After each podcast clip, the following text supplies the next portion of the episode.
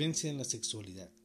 La máxima satanista, haga lo que quiera, alcanza de manera especial la vivencia de la sexualidad. La sexualidad es una fuerza básica que marca a la persona hasta lo más profundo de su ser.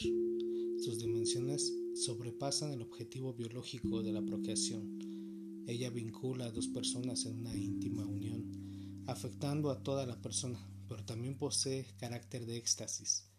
La experiencia sexual hace vibrar como nada en este mundo la naturaleza corpóreo-espiritual de la persona. La vida alcanzada aquí en un punto de alto en intensidad. El momento de éxtasis de la sexualidad no solo fascinó a las personas desde siempre, sino que también las amedrentó, porque sintieron el peligro real de ser dragadas por ella. De esa manera nacieron las innumerables y a veces rígidos tabús con los cuales los pueblos rodearon la actividad sexual. Muchas veces, sin embargo, esos tabús evolucionaron hacia una excesiva rigidez de manera que se volvieron insoportables y fueron quebrados radicalmente.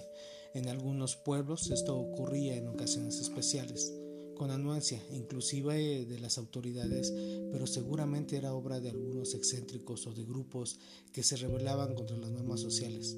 En el caso de una ruptura radical de los tabúes, ocurrió muchas veces que la persona se sumergía completamente en el éxtasis sexual. La dimensión íntima, interpersonal, es sacrificada a las fuerzas primitivas, aquí rotas. El resultado es una orgía con su frenesí despersonalizante.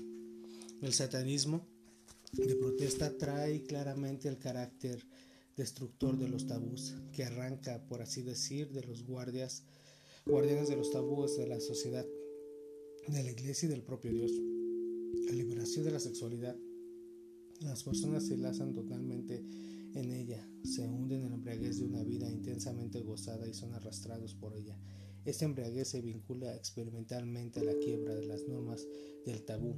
Se hace una con la tendencia mencionada en la sección anterior de la anatomía absoluta Todas las fuerzas del ser humano, su espíritu y su naturaleza son movilizados. Se trata de una autorrealización en la fuerza total de un éxtasis dirigido contra Dios. En el satanismo gnóstico se da un paso más endiosándose a la sexualidad. Ya fue constatado por el panteísmo de Aleister Crowley. Entiende la compulsión vital sobre todo como sexual y dirección al dios Satanás. Podemos aceptar que el fundamento psicológico de esa doctrina es la lucha que Crowley trabó desde la infancia contra los tabús que sus severos padres modelo le quisieron imponer esta lucha, derivó en una fijación enteramente sexual. Sus afirmaciones religiosas están dentro de esa línea de pensamiento y él aprovecha como cuadro estructural la tradición gnóstica. No le vino al encuentro. Entre los Wiccas y los grupos de brujas ligados a este culto, siempre continúa existiendo la conexión entre la sexualidad y el amor interpersonal. Se puede gozar plenamente la sexualidad mientras el amor sea el principio directivo. La sexualidad es la expresión inmediata de la fuerza vital divina. Todos los actos del amor y del placer son rituales de la diosa. Las expresiones de algunos adeptos muestran claramente cuánto puede asumir la sexualidad el centro de la vivencia en el culto Wicca es una entrevista. Uno de ellos em, llegó a admitir que el sexo libre era para él solo parte de su religión de brujas, pero toda la entrevista giró siempre en torno a este tema y era obvia la fijación del entrevistado. La fascinación por la sexualidad también es el motivo de que ella sea tan frecuentemente puesta al servicio de la magia. Sobre esto hablaremos más adelante. Tendríamos también la integración de la sexualidad. Las exageraciones apuntadas hace poco son nuevamente reacciones en parte comprensibles contra errores que vienen manifestándose en la continuidad cristiana y en la iglesia. Desde el siglo II, la iglesia viene evaluando la sexualidad de manera negativa, cubriéndola de rígidos tabús. Eh, la actividad sexual era tolerada solo al servicio de la procreación Solamente en el siglo XX, en el Concilio Vaticano II, fue reconocido por la Iglesia Católica que el amor entre el hombre y la mujer se manifiesta y se realiza de manera totalmente especial. En la sexualidad sobre el carácter de éxtasis de la sexualidad nada se oyó, hasta hoy por parte de la Iglesia. Este cuadro negativo influenció durante siglos a la humanidad occidental. Muchas personas están aún bajo su yugo, inclusive aquellas que se vuelven contra esto en la ruptura con los tabús. Cuando alguien se revela contra un tabú, demuestra que se siente atacado y subyugado por él. También los satanistas experimentan la fuerza de los tabús. Esa es la razón por la que muchos de ellos se refieren a la sexualidad con expresiones obscenas, deshonrándola. La calidad negativa de, de lo prohibido, de hecho, aún está sensible, impresa en sus prácticas, aun cuando se lanzan a ellas con libertad desenfrenada.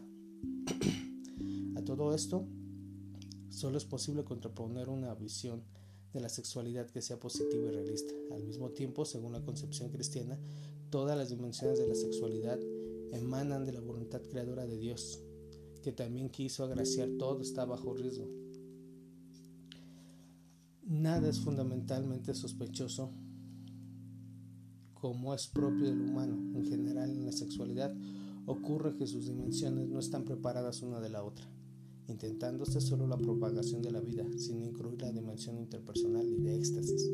Habrá un acercamiento del impulso sexual espontáneo. La vida será sexual, será atormentada y deformada por la opresión y la represión.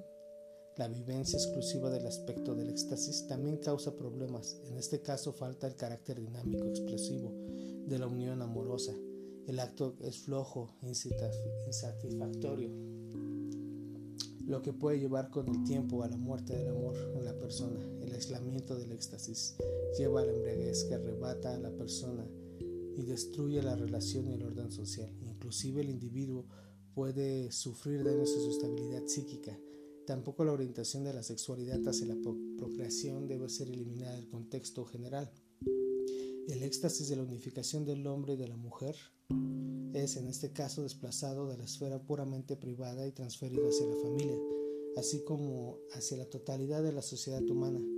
Hay necesidad de normas en el campo de la sexualidad, normas que no deben ser incalculadas a las personas bajo la forma de meros tabús, sino que también deben apelar a la sensatez y la conveniencia ético-humana de las personas. Se trata principalmente de dar una visión positiva de la sexualidad y no solo en cuanto al contenido objetivo de la doctrina, sino también en lo pastoral y la educación.